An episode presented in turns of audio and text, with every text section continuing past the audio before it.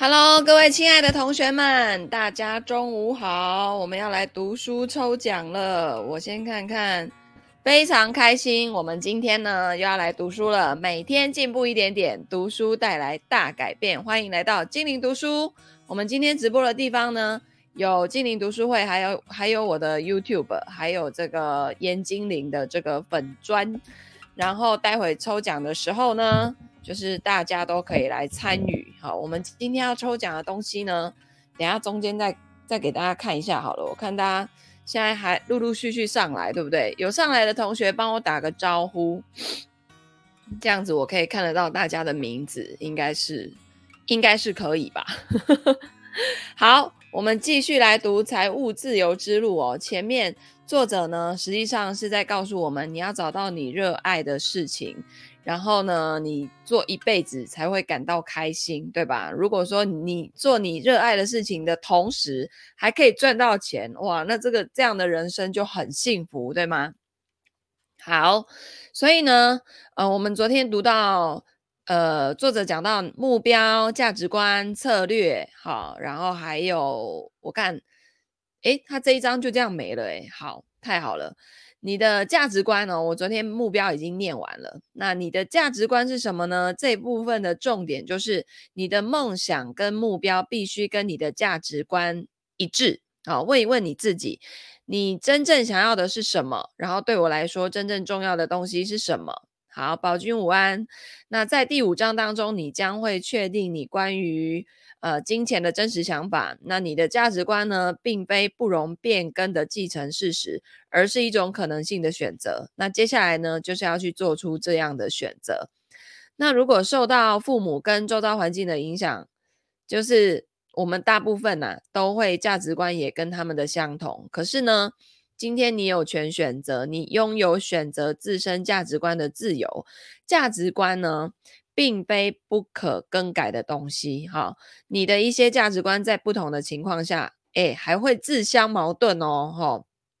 然后作者就说，其实他自己也是这样，你还记得吧？他说，一方面他想要变有钱，另一方面呢，又不愿意工作过度而死，对吧？那如果价值观将我们引向多个不同的方向的话呢，我们就会一事无成。因此呢，根据你的目标来调整你的价值观非常的重要。那具体要怎么做，在第五章会讲哦。那只有当你清晰的确定指导自己的价值观之后，你才能够掌控自己的生活。再就是你的策略。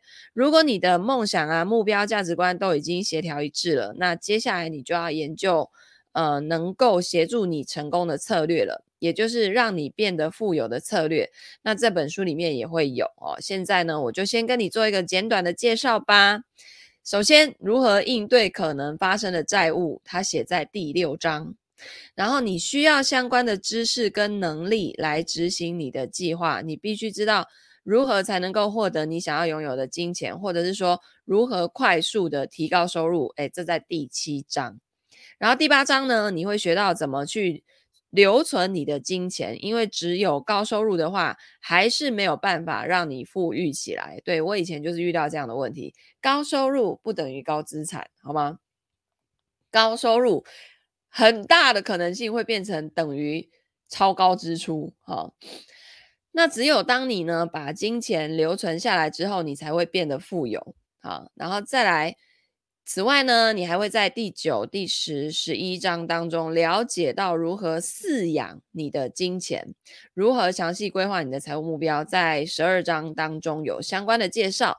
那最后，我们还需要确保你的计划的执行，你需要一个能够引导你致富的人。好，所以他在第十三章还会介绍怎么去找到自己的教练，同时呢，你也会学到如何创造一个最佳的环境，一个逼迫你坚持到底的环境，来确保你达成目标。好，所以这个是吴同学，好，不知道中文名字是什么？好，午安，欢迎你来听。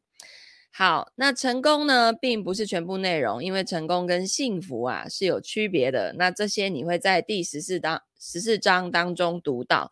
那成功意味着得到你想要的东西，可是幸福呢，意味着热爱你所拥有的一切哦。因此呢，我也会向你说明，呃，要如何享用你的金钱。那在前面的部分，我们主要先讲变富有的必不可少的条件。在第三章当中呢，你会学到如何创造这个奇迹。那变得富有并不是什么很难的事。等到一个人真的富有之后，他就会问：那为什么没有更多的人变得富有呢？在第四章当中，你会找到这一题的答案。所以在下一章啊，第二章，作者想要跟你谈的是最重要的创造财富跟幸福的概念。如果说我们还不知道如何完全掌控生活，那么我们仍然只是弱小的牺牲品。一切的开端都起源于我们掌控生活的态度。所以在继续继续读这本书之前呢、啊，你再看一遍目录，标注出你最感兴趣的话题。那因为呢，呃，起决定作用的还是你如何使用这本书哦。你一定要经常思考这些问题，就是我现在读的这些。到底应该如何为我所用？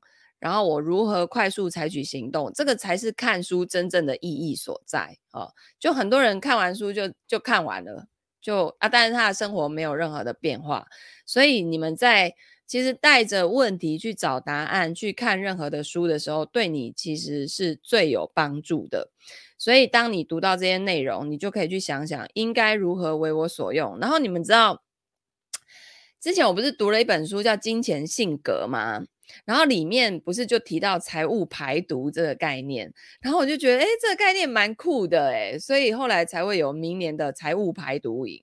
然后我也去研究了一下国外所谓的这种 financial detox，好，就是这种排毒，他们到底在做些什么？那实际上呢，就是去除一些非必要的、非必要的，不是只有非必要的支出哦。包括非必要的投资都算，好吗？什么叫非必要的投资？这个在财务排毒营里面会教给大家哈。好，那你呢，要把这本书的内容融入生活，并且付诸实践。那这样的方法呢，也同样适用于书中一些需要写下答案的小练习哦。记得，只读书不会让你发财。掌握书面知识是远远不够的，知识要用来实践，要践行，才能够真正获得力量。那现在就让我们一起来创造财富吧！七年之后，你将变得富有，也许甚至不用七年哦。有些人呢，收入的底子好，他稍微做一下那个平常这种财务管理的模式，一下子就翻转了，好吗？好，所以本章的要点，第一个，金钱的重要性是我们赋予的哦。如果你有财务问题，那金钱呢就会变得很重要。我们的价值观跟目标必须协调一致，否则我们就会处于矛盾之中。乐观主义让你看到事物的积极面，而自信给你一种战胜事物黑暗面的信心。自信指的是什么呢？一个人在自身经历的基础上，知道遇事。可以依靠自己，遇到事情可以靠自己。那你的思维方式造就了你今天的样子，这样的思维方式却并不能让你变成你想成为的样子。如果你现在的样子是你不满意的，就是你其实想要活成另外一种版本的话，那你过去的思维方式就要改变，因为你现在。的状态就是一种结果嘛，那一定是过去的思维方式来造就现在这个结果。可是你如果想要有不同的结果，你就要有不同的思维方式。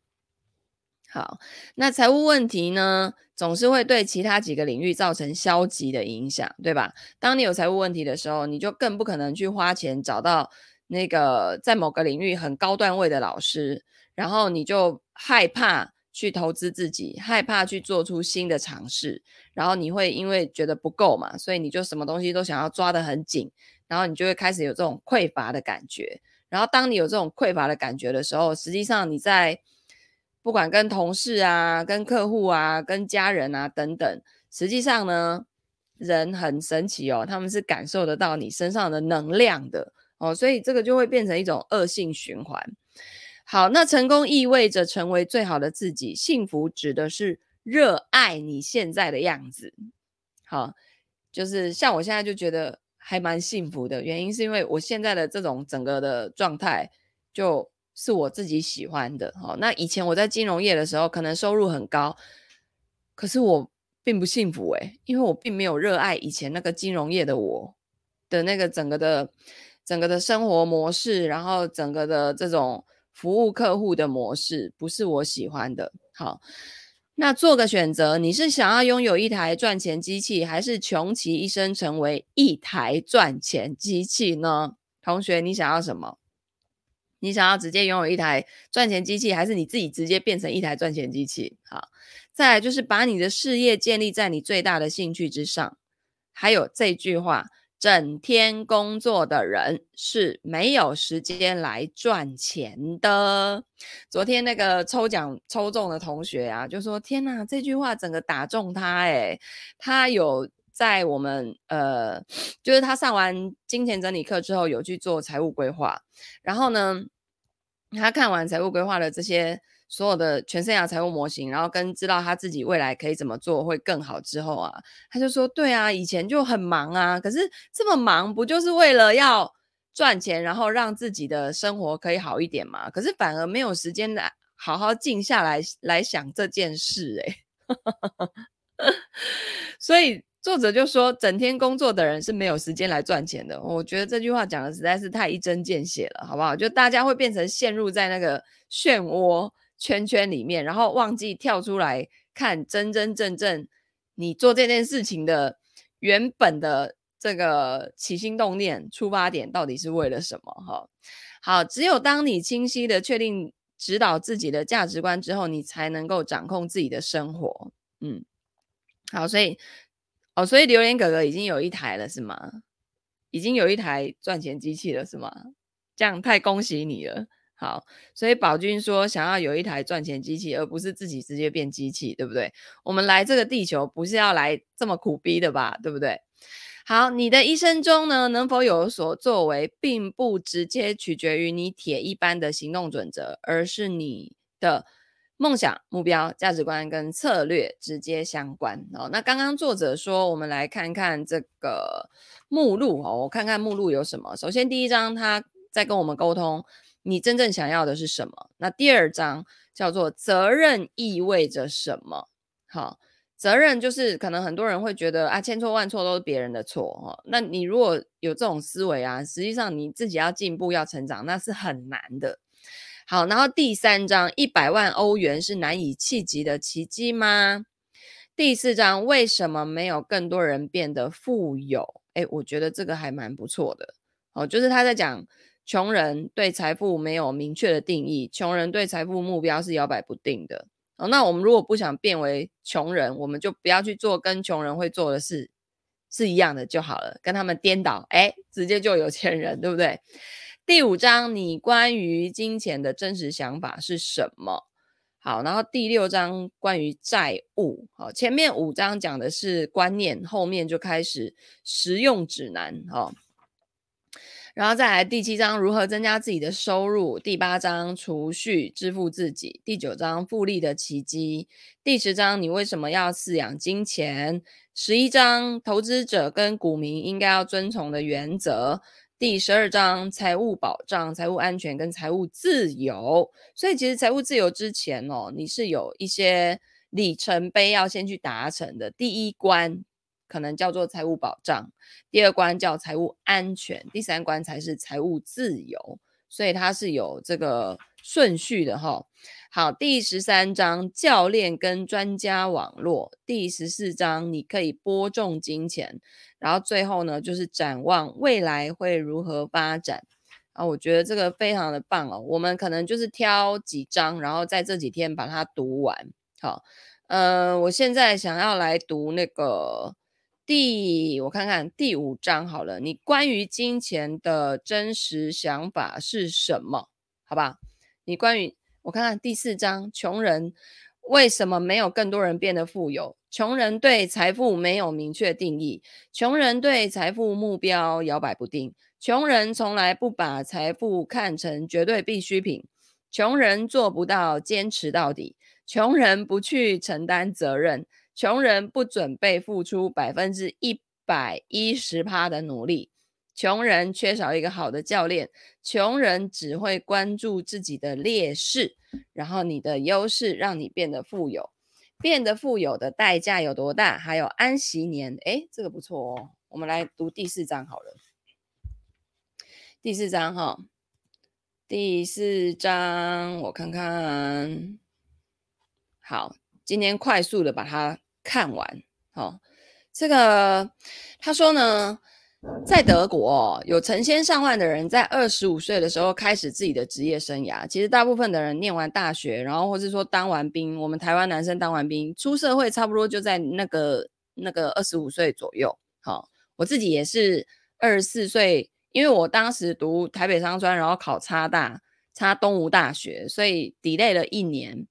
然后呢，我二十四岁才进入证券业，然后我二十五岁。就结婚了，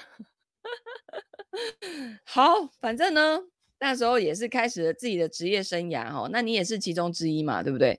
我们大部分人出社会的时间都在那个时候。那你觉得你在六十五岁的时候成为百万富翁的概率有多高？哎，其实现在百万没什么了不起啊，哈，应该。但是如果百万美金哦，美金的话，那就是和约莫两千八百万台币。呃，净资产好不好？净资产，好好早婚，对啊，我超早婚。然后我结婚之后呢，我就跟传伦老师沟哦，传伦老师真的运气非常的好。为什么我可以这么早嫁给他的原因，是因为他遇到我阿公就是去世。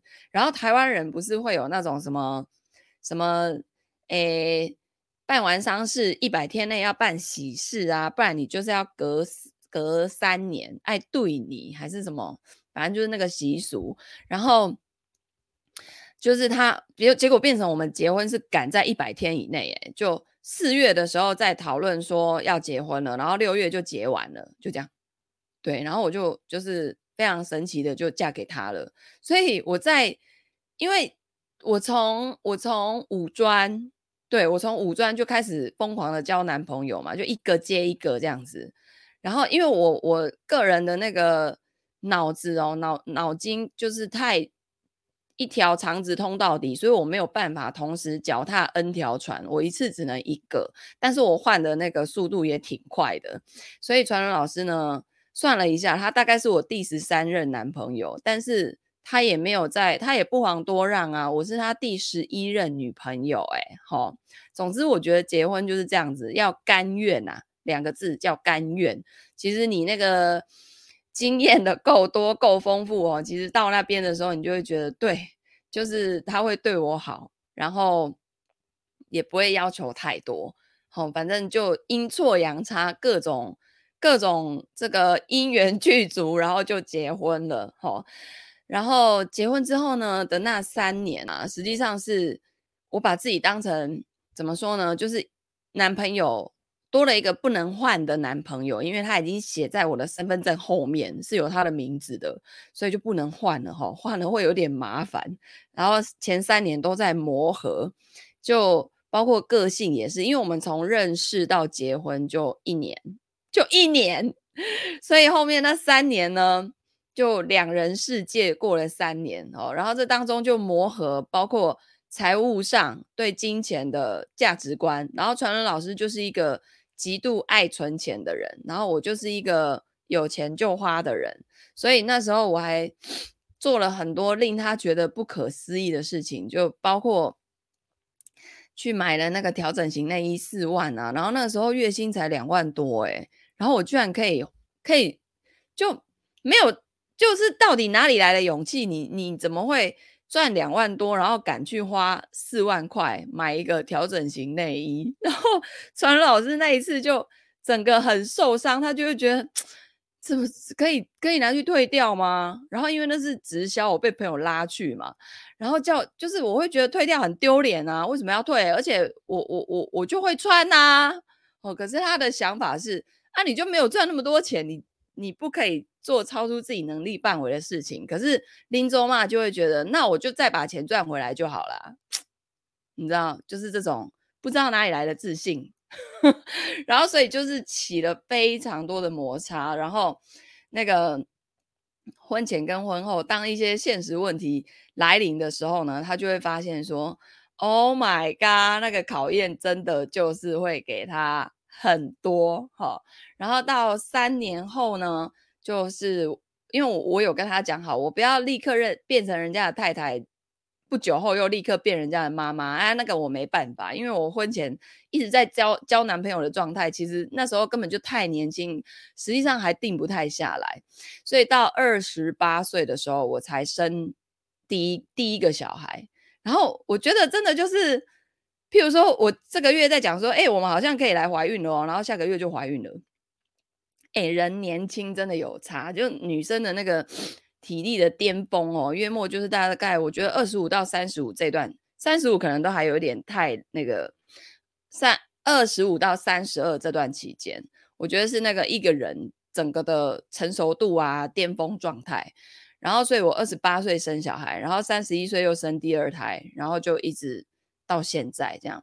所以，所以早婚我觉得有早婚的好。你看我二十八，然后你看我四十八岁的时候。我小孩已经二十了，哎，就基本上已经可以放飞了啊，对不对？已经已成年，而且你们知道，在好像是一百一十二年还一十三年，民法里面的未成年会改成十八岁，也就是以后十八岁以上就是成年了。因为我们以前的概念，民法是二十岁才是成年人嘛，刑法是十八岁，可是呢，以后连民法都变十八岁，因为现在小孩子就营养太好了，然后各种。讯息接收的速度都比我们快很多，所以他们很快的就可以比我们以前进入那个成熟的感觉齁。好，所以你看哦，你觉得你在六十五岁的时候成为百万富翁的概率有多高？我们先把那个金额变成美元好了，齁，两千八百万。那作者说，我们来看一看德国从业者的税前年收入啊，百分之八十七点三的从业者税前年收入是低于两万五千欧。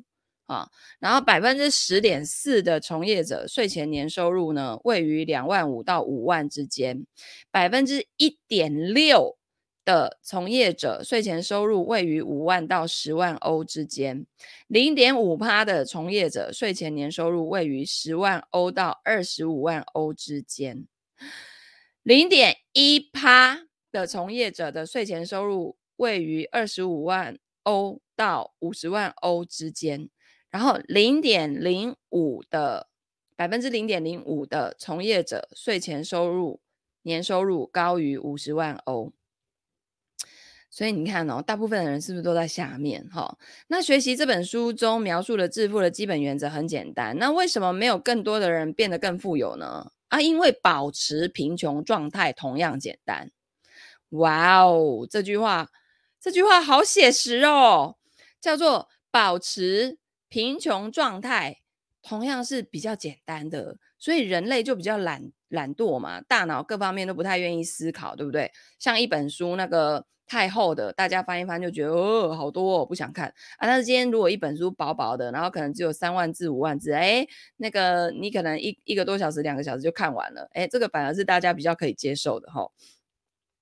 那每天呢，写成功日记不难，但是每天不写。哎，也很容易做到哈、那每个月把十趴的收入用于储蓄不难，可是每个月把所有收入全部花光，哎，也很容易做到，对吧？所以多赚一点，多赚一点钱很容易，可是少赚一点钱也一样容易呀、啊。哎，他真的整个就是突破盲点呢，吼。不同的选择的差异是我们的信念所造成的。想一想度假吧，有人就喜欢平躺着懒懒的晒太阳，可是有一些人却一定要运动，玩几个小时的沙滩排球。那双方都认为呢，自己的方式才是最佳的度假方式，做出选择也很简单。那没钱的人都有一些共性哦，他们呢坚持的一些原则，让他们没有办法积累财富。那你可以看看自己有没有这样子的。共性，好不好？好，赶快把它改变。好，穷人对财富没有明确的定义。你觉得财富意味着什么呢？你当前能给出一个明确的数字来定义它吗？那生活就像一家邮购商店，寄来我们订购的东西，在某一个时刻获得一笔钱，这个说法不够准确。你不会写信给邮购商店说，请寄给我一点好东西。你需要一个明确的数字来表达你。呃，对你来说，多少钱代表财富？确定一下，你想要在什么时候获得多少钱？哦，所以你现在可以写下来这句话：在几年内，我将要获得，我将获得多少多少新台币。好，那只要你还没有确定这个数字，生活就无法将这笔钱邮寄给你哦。有一个小提示哦，就是你在之后还可以提高这个数字，可是现在呢，请你先写下一个数字。那要清晰的定义财富，需要三个条件，就是你必须明确知道，你必须知道明确的数字，然后再来写下这个数字，然后把它转换成画面。呃，实际上这在太多本书里面都提到了。我记得还提过那个金凯瑞啊，就是那个演那个搞笑电影的那个金凯瑞，他就写了一张好像是一千万美元的支票，然后就说他以后演戏的片酬就会是一千万美元，然后他还把那张支票放在他的皮包里面，每天看，每天看，每天看。结果果不其然，几年后他真的就是。他有把时间点都定下来，然后真的就是在那之前，他的片酬就来到一千万美元。所以呀、啊，你跟宇宙下订单的时候，一定要明确，好吗？一定要明确，因为这就跟我们去，比如说咖啡厅，然后你不可能跟老板点说：“哎，给我来一杯好喝的咖啡。” What is 好喝的咖啡？对你来说好喝，可能。对我来说好喝不一定对你来说是好喝啊，所以你要明确哦，黑咖啡，然后什么豆子，然后热的还是冰的，要糖不要糖，要奶不要奶，全部都要指示的一清二楚，这样子宇宙收到的讯息才会明确啦，好不好？哦，你不可以啊，我要财富自由，阿里的财富自由是多少这一集呀？是多久以内啊？好、好，所以宝君说五年内我将获得一百万新台币。Good，对，就是这样子，写下来就对了。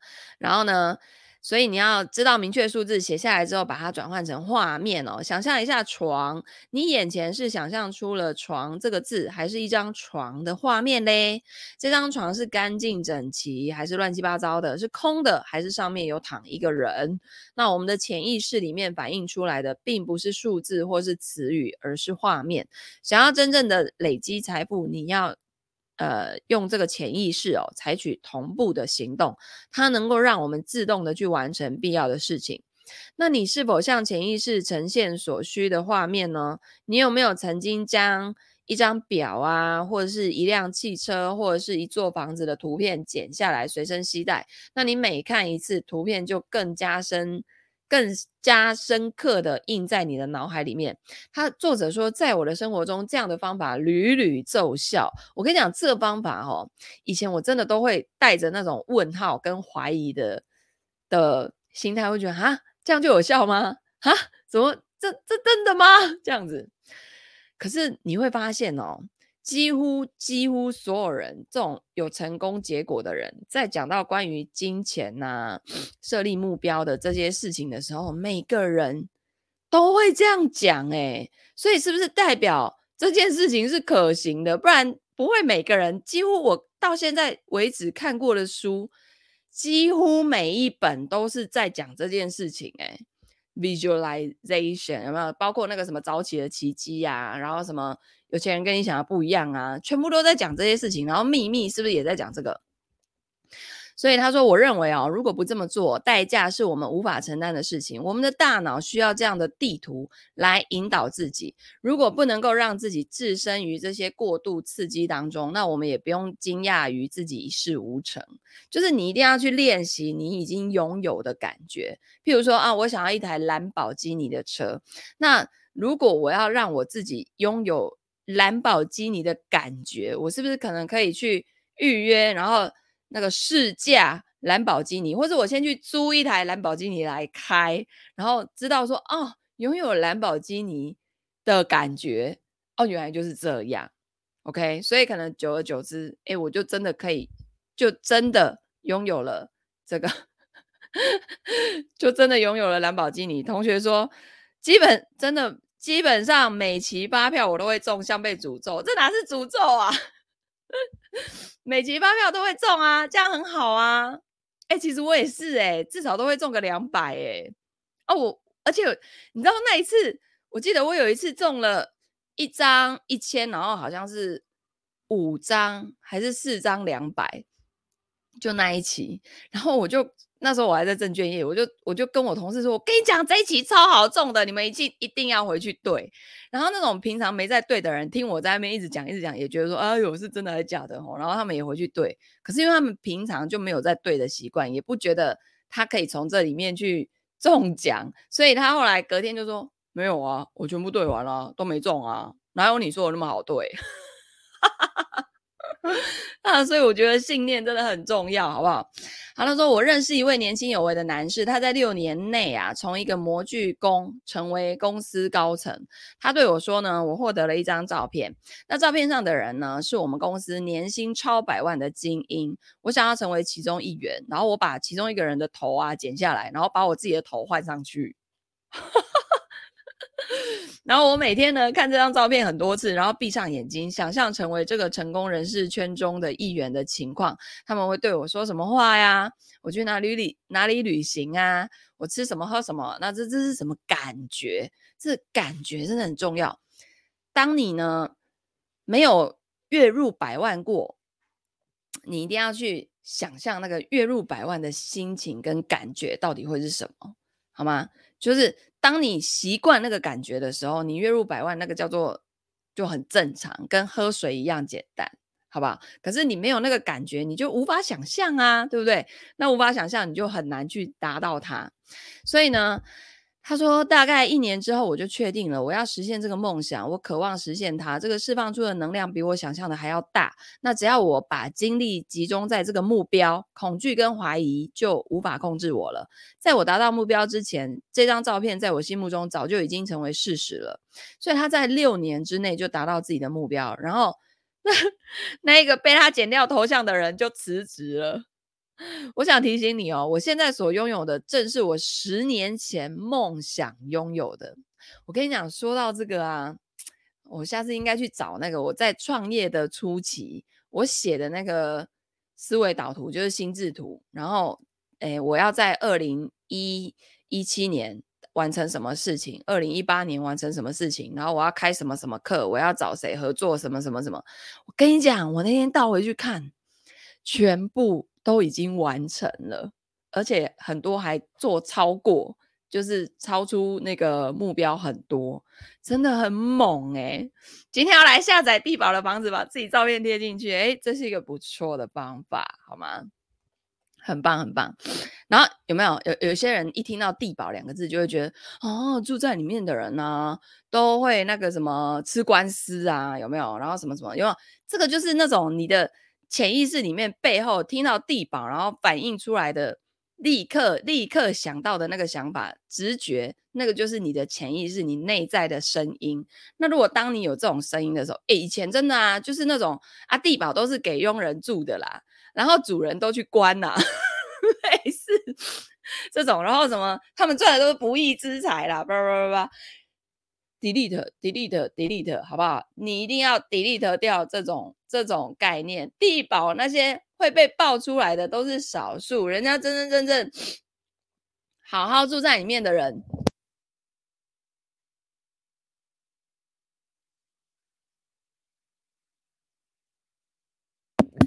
那个人家真真正正正常住在里面的人呢，都是。兢兢业业，然后再实现他们目标的人，好吗？啊，今天怎么鼻子有一点想要疯狂的打喷嚏的感觉呢？Oh my god！好，不好意思。然后呢，他说，嗯。十年前就梦想拥有的，尽管在当时这对我来说就是一个奇迹啊！我现在回去看我创业当时的那些目标，我觉得哇，这些目标好简单哦。可是，在当时那个对我来说就是很难呐、那个就是一个一个目标啊，吼，就不知道也当时也不知道要怎么达成啊。可是我就先写下来了，吼。而且啊，那时候我怎么会知道我现在有这么多的学员？其实这几年我在两岸三地累积破万学员呢、然后那根本就是我以前想象不到的。然后我的 email 名单居然有四万个，可是被我删掉三万个。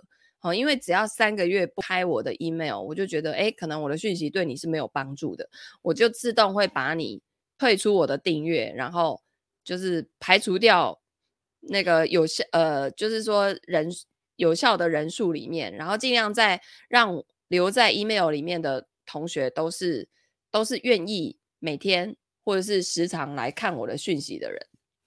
哦，我再擤一下鼻涕。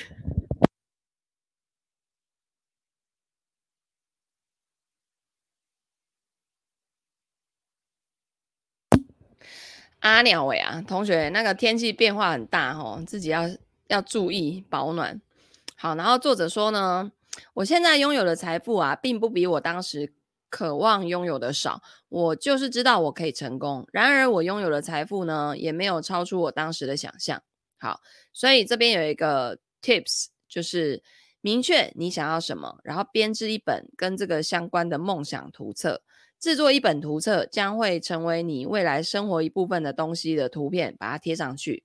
那思考你想要做什么，你想要拥有什么，你想成为什么样的人，请选取那一些能够打动你的图片啊，尽可能频繁的翻看你的梦想图册。哎，你们家有没有？应该大家都有那个订阅 Netflix，对不对？Netflix 呢，有一出那个实境秀叫做《日落豪宅》，啊，超好看，它里面就是。在介绍洛杉矶那个、那个、那个日落广场，那个反正就是嗯，比较靠近那个好莱坞啊，就是那那那一区有钱的那种那种房子，哇，那房子真的，Oh my god，每一间都是我的梦幻房屋，太赞了！我我每次看那个看那个剧的时候，我整个就是赏心悦目那种感觉。当然，里面那些。哎，女房仲之间的互相较劲啊、较量啊，那可以不用看啊。但是他们每次去带看的那些房子，都觉得哦，赞呐，好不好？你们也可以去看一下。好，那之后呢，把眼睛闭上一会，想象如果一切成真，你能看到、听到、感觉到、闻到或尝到什么？好，所以呢，这个穷人呐、啊。的财务目标摇摆不定哦。每当自我感觉良好的时候，我们都会倾向提高自己的目标。那处于低潮的时候，我们又喜欢降低自己的目标。然而，我们的潜意识呢，喜欢稳定而持续的运动。因此，你要尽可能的，呃，少去改变自己的长远目标。目标越远大，你需要做的改动就越少。啊，也许你已经。提过这个问题了，就是我应该为自己制定小而实际的目标呢，还是向着一个空中楼阁式的大目标而努力呢？那我个人觉得大目标会比小目标更容易实现啊，所以您看嘛，如果你自己就是给自己一百分，一般人就差不多到九十几，就是快要到一百啊，或者是甚至到一百你就停了。可是你今天如果定一百一。哎，你超过一百的时候，你还是会想要继续继续再到一百一。就譬如说跳绳跳一百下啊，到第一百下你就会躺下去喘，有没有？可是如果一百一后面只是多那十下，哎，你还会坚持一下把它把它做完。好，好，没看剧，好，没关系。那个剧啊，我觉得有时候也是就是灵感来源之一。对我来说，哦，就是因为从二零二零年之后就不能出国了嘛。然后我我这个人就是喜欢看那种很新鲜的事物、新奇的事物啊，因为因为这个世界这么大，很多东西我们都嘛不知道，对不对？哈，我们真正的知道就是什么都不知道，好不好？所以呢，那个我就很喜欢接收很多很新的讯息。好，那再来，穷人呢，绝不会将财富看成绝对必需品。想象一下，你穿过一个森林，来到一个峡谷边，你看到在大约五米深的地方有一个钱包，然后几张十欧元的现金裸露在外。你开始小心翼翼地爬进峡谷里面，突然你失足从一块岩石上掉下去了。可是你幸运的稳稳抓住了一根树枝。也许呢，你觉得这一次的冒险会让你丧命，所以就离开了。那如果峡谷里面躺着的不是钱包，而是一个小女孩，情况又会有什么改变呢？想象一下哦，她受伤了，然后她正在正在哭哦。见到这个情景，你的脑海中马上就会出现一个新的问题，你不会再问自己我应不应该下去，你当机立断，不会听任何一个受伤的小女哦，不会放任一个受伤的小女孩就那样躺在那边，然后你脑海。脑海里面就会开始新问题就出现了，就会我怎么样才可以救出那个孩子呢？因为呢，救出这个小女孩对你来说，它是一件绝对必要的事。好，所以我们总是一再的看到成功人士故意把自己引入一种绝对必要的情境之中。他们将自己的义务展现在众人面前，他们把自己引向一种情境，让周围的人都知道说：“我要登上这座山。”你只会看到我在山峰上招手，或者是看到我的尸体躺在谷底。积累了大量财富的人呢，并非遵守纪律的典范，他们只是做了他们认为必须做的事情，他们没有其他的选择，因为无法忍受呃穷困潦倒或者是庸庸碌碌。你有能力使你的目标成为绝对必需品。好，所以制作一本梦想图册，然后经常的翻阅，闭上眼睛，想象这样的生活是什么感觉。那每三个月做一次，最后你就会发现，你的潜意识呢，开始接受一些重要的想法。不实现这些目标，你将无法幸福。一成不变的生活对你来说就是巨大的痛苦。你一定要实现自己的目标，然后呢，你就可以将自己要变得富裕的计划。展现在众人面前。你在树立目标的时候，这么样的声势浩大，以至于所有人都在期待你去实现目标。你如此用力的宣布你的目标，以至于一旦没有实现目标，你在余生之中都会遭到周遭人的嘲笑，所以你就没有回头路。哈，这看起来很残酷哦。也许呢，你也你自己也不确定你是否绝对需要财富哦。在下一章当中呢，你会弄清这个问题，一劳永逸。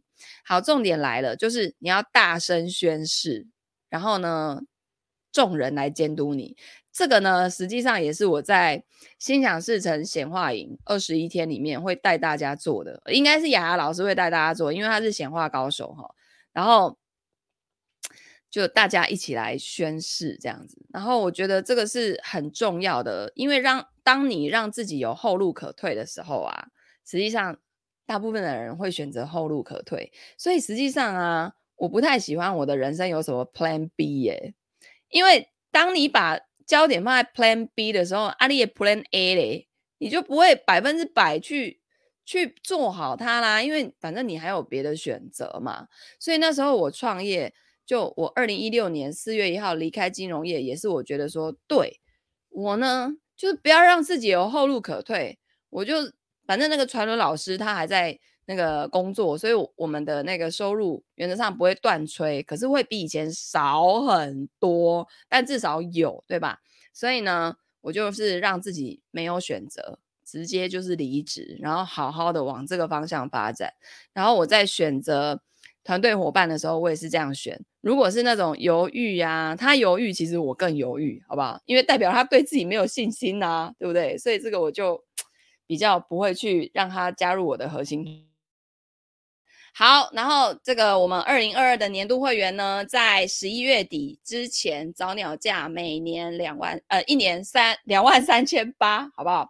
那你呢，加入之后就可以免费去参加六大挑战营啊、就一次的机会。然后那六大挑战营呢，其实每个月都会轮流开，所以你在一年当中呢，你挑六六个时间，然后去把那个营队完成就可以。实际上一年学六个营队是不会造成你太大负担，因为有的都才五天七天，只有那个 ETF 两个二十一天会稍微 loading 重一些些。但重点是我每个月呢会在我们。呃，就是我会另外成立一个 Lie 的社群，然后在里面我们会有呃财经书籍的导读，然后还有就是会另外再呃公布那个连接，然后让大家每个月进来听我做财务会诊，还有你们如果有任何的 QA 都可以一起进来讨论。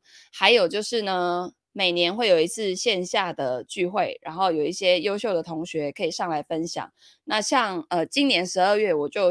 想要针对我的精灵理财 VIP 的同学，因为精灵理财 VIP 的同学，他们这个这两个有什么不一样呢？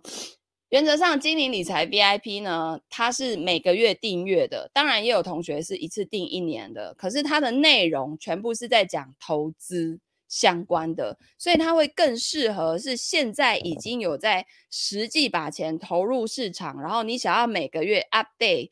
最新的市场讯息，然后传人老师最新的看法的这些同学去加入的，可是他跟我的二零二二理财成长的那个年度会员是不一样，完全不一样的东西哦。理财成长会员他着重在上课，可是呢，今年理理财 VIP 他着重在最新内容的传人老师最新内容，而且是投资跟投资比较有重大关联的这个讯息。然后年度会员他就是学习，然后这个社群里面大家一起成长的这种状态。那像我今天写的那一封 email，那个八十岁的学员，各位同学，你们要不要给这位学员掌声鼓励啊？